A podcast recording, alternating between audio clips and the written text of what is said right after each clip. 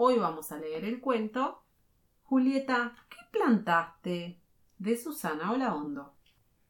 Cuentan que el zorro, bicho astuto y aragán por excelencia, era el dueño de un campito muy bueno, pero llenito de yuyos. Muy bueno. Mm. Pero llenito de yuyos. Un día se encontró con su vecina la mulita, que estaba sin trabajo, y le hizo una propuesta. ¿Qué te parece si nos asociamos? Yo pongo la tierra, vos la cultivás y después repartimos la cosecha. Hijo, es el eléctrico. ¿Cómo le dijo la mulita? Es el eléctrico. Me parece una excelente idea, aceptó Julieta. Ah, me olvidaba, comentó el zorro como al pasar. Cuando sea el momento de repartir la cosecha, yo me quedo con lo que crezca arriba y vos con lo de abajo. ¿El trabajo? Sí. Mm. Vos con lo de La arriba. monita. La, la mulita con lo de abajo y el zorro con lo de arriba. Vos con lo de arriba y yo con lo de abajo. Buenísimo, exclamó entusiasmada la mulita, y al otro día comenzó su tarea. Julieta aró, sembró y regó la plantación. El zorro, seguro de haber embromado a su vecina, se acostó a dormir a la sombra de una nacahuita. Enseguida empezó a soñar con las divertidas vacaciones que pasaría con las ganancias de su ¿Y negocio. Después de unos meses, la mulita le avisó que la cosecha estaba pronta. El zorro, sin perder tiempo, marchó para el campo. Juntos fueron hasta la plantación y cuando estaban por llegar, empezó a decir ¿Te acordás del trato, Julieta? Yo me quedo con lo que crecía arriba y vos con lo de abajo, ¿no?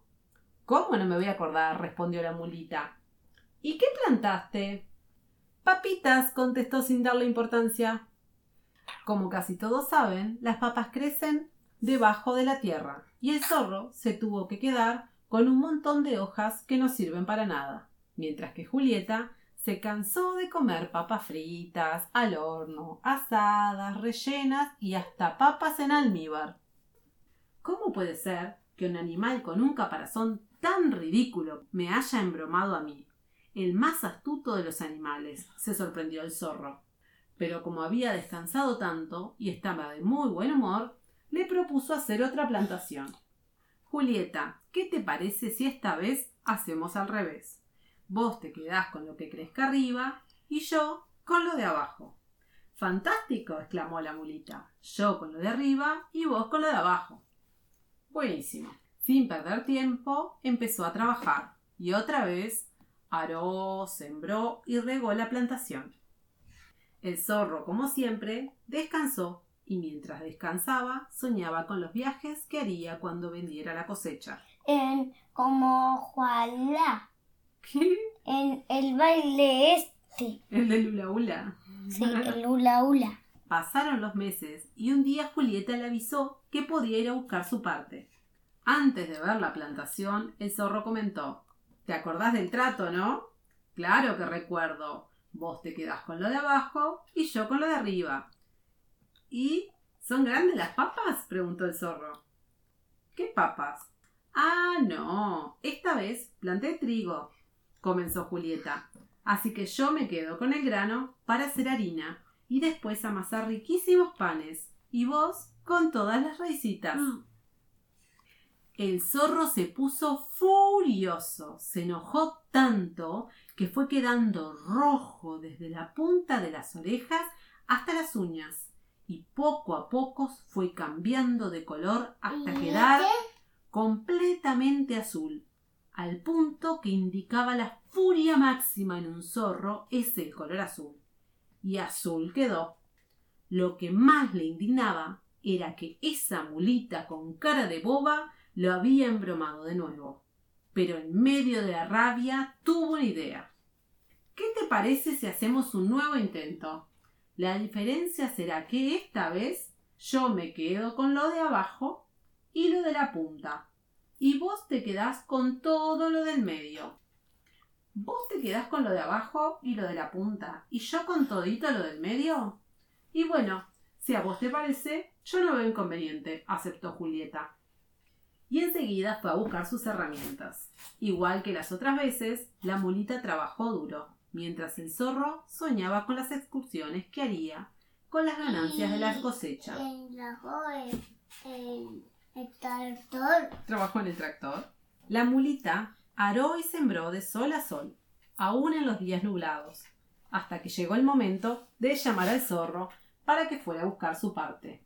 El zorro fue apuradísimo a cobrar y mientras tanto se preguntaba ¿papas o trigo? ¿trigo o papitas? Un poco antes de llegar, le recordó una vez más esta vez yo me quedo con lo de abajo y lo de la punta, y vos con lo del medio. Clarísimo, dijo la mulita. Ese fue el trato. Pero cuando llegaron y el zorro vio un maizal, casi le dio un ataque. Arriba, en la punta, había miles de hojas verdes y brillantes.